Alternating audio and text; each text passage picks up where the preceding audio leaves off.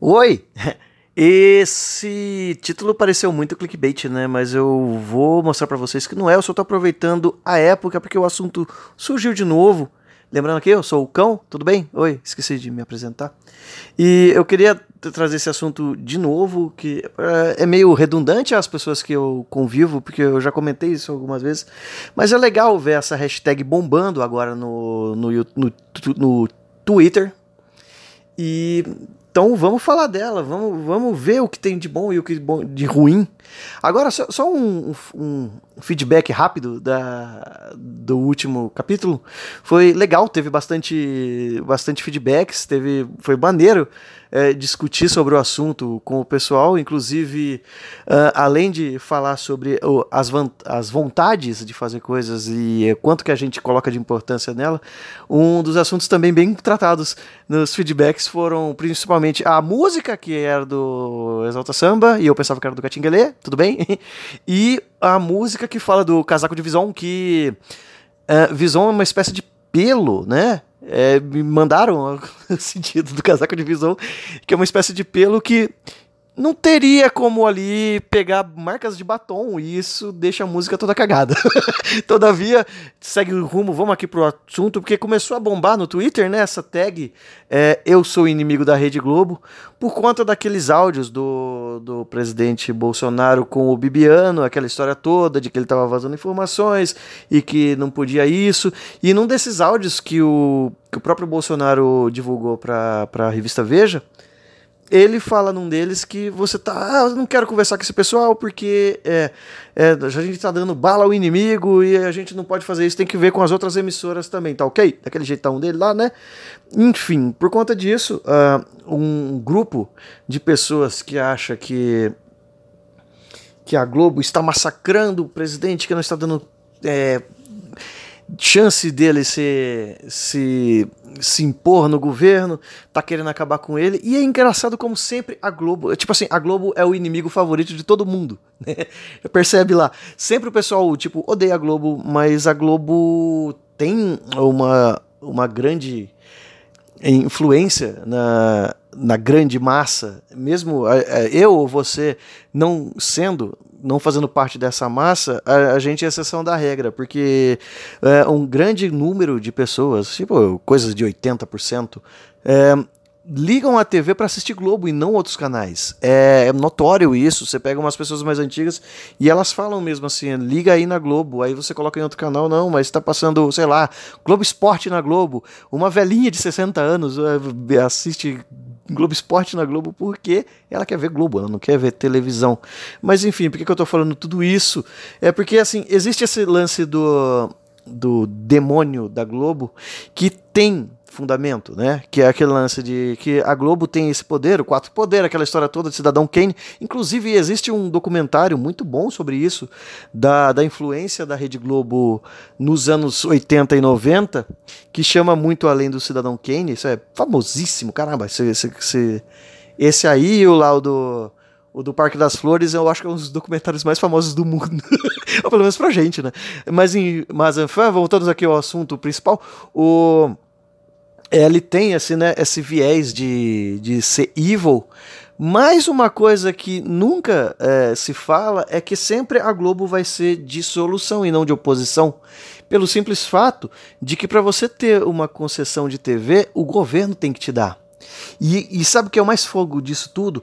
É que isso sempre é dito em tudo quanto é campanha eleitoral de que vai acabar com as concessões das TVs para ter uma maior democratização da informação, só que todo governo, ninguém faz nada. Por quê? Porque quando chega no governo, ele vira a solução, não é a oposição. Ele que está no governo. Logo, a mídia vai servir a ele. E isso faz com que ele não faça nada enquanto eu estou aqui mordendo coisa. Aí volta o discurso, tanto é que tinha uma parte no plano de governo do Haddad que ficava meio ambíguo essa, essa interpretação de controle da mídia ou desassociação do Estado da mídia, isso aí estava super confuso lá, mas existia de novo esse discurso, sendo que né, passou muito tempo e nada foi feito, e isso vale para todos os partidos, não, não só para o atual, quanto para o governo anterior, quanto para os outros governos fatais.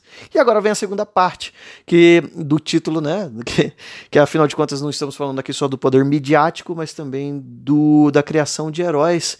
E é, é notório, isso já dá para se perceber só de do estudo, né, da nossa jovem democracia brasileira que vem aí desde só de desde 90 para cá, temos aí poucos anos de democracia, de que e eu não sei se isso, isso realmente eu não sei se é, é um fator global ou não.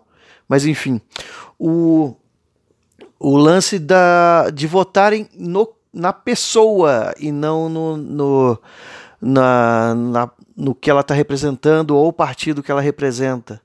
Tinha muito da pessoa na, na eleição do Collor, desde aquela época lá na eleição do Collor, tinha aquele cara, né, o, a empávia do caçador de Marajás, o cara que ia resolver tudo, que era um cara super culto e que não estava linkado ao governo militar como o anterior, que o Sarney sempre teve ali, né, ele sempre flertou ali com os militares.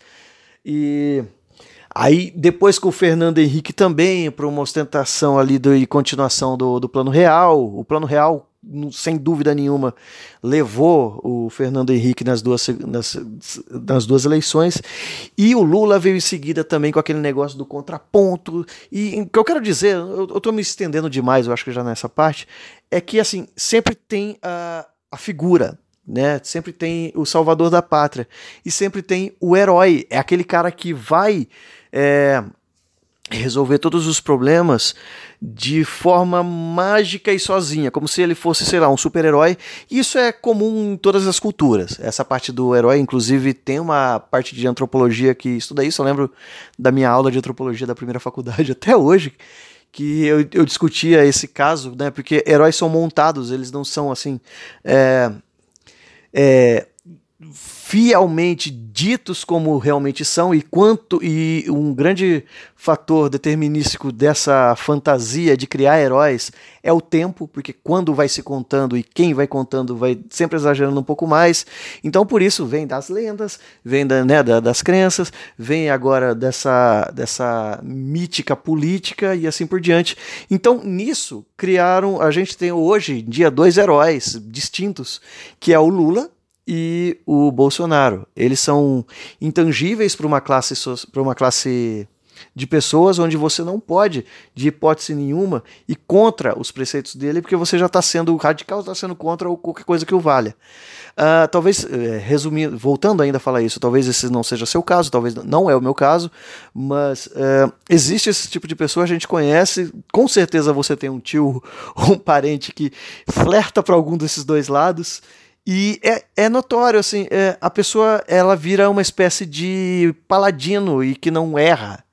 E, como somos os seres humanos, a gente erra, mas o, o fato de criticar esse erro já te faz uma pessoa ruim e que não está acreditando nas grandes coisas que ele há de fazer.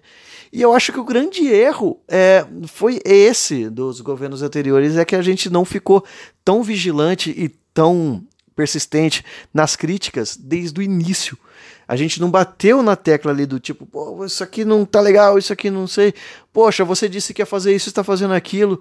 E nessa vez tá. E eu acho isso super bom, sabe? Tipo, é, é uma evolução da, da democracia, da nossa jovem democracia. Tá acontecendo uma coisa legal de a não deixar acomodar. Eu acho legal deixar isso aí a rédea curta.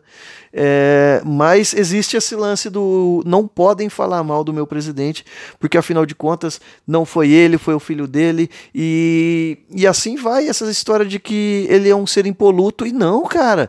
É, a gente eu acho que tem que bater junto mesmo, tem que bater forte e tem que bater agora. Não é negócio de esperar acontecer um mês. É cobrar mesmo é, coisas para que não aconteça no, como os erros passados. E assim vamos, e assim vamos e vamos bem, eu espero. espero muito que a gente vá bem. E esse lance de criar heróis, de criar mitos, de criar pessoas impolutas é totalmente com, é, totalmente favorável a eles, né, que, que se blindam de alguma forma, e totalmente contra a gente que precisa dessa integridade, de certa forma, e não pode, porque tem os paladinos que defendem ele, transformam, colocam ele numa bolha como se precisasse disso. É isso, foi um relato rápido, só para é, falar isso mesmo e deixar essa minha opinião aqui. Vou deixar os comentários abertos novamente, foi um erro de deixado fechado, mas todavia tem aí todas as redes sociais abertas. Vamos conversar sobre. Eu acho que é um, é um é um engodo muito ruim esse de que política não se discute. Eu acho que se discute sim, inclusive se discute tudo, tudo, tudo, tudo, tudo, tudo. E como disse uma vez, eu não lembro quem, mas é, essa frase não é minha, de que a gente tem que ouvir, eu acho que foi do Rafinha Bastos, inclusive, que a gente tem que ouvir todo mundo até para conhecer as pessoas. Por exemplo, se tem uma pessoa que, que é a favor do de coisas absurdas, que nem, sei lá, uh, o nazismo, deixa ela falar, pelo menos a gente sabe que ela é nazista e a gente evita ela. Enfim, não me evitem, estejam aqui no próximo episódio e obrigado, até mais, tchau.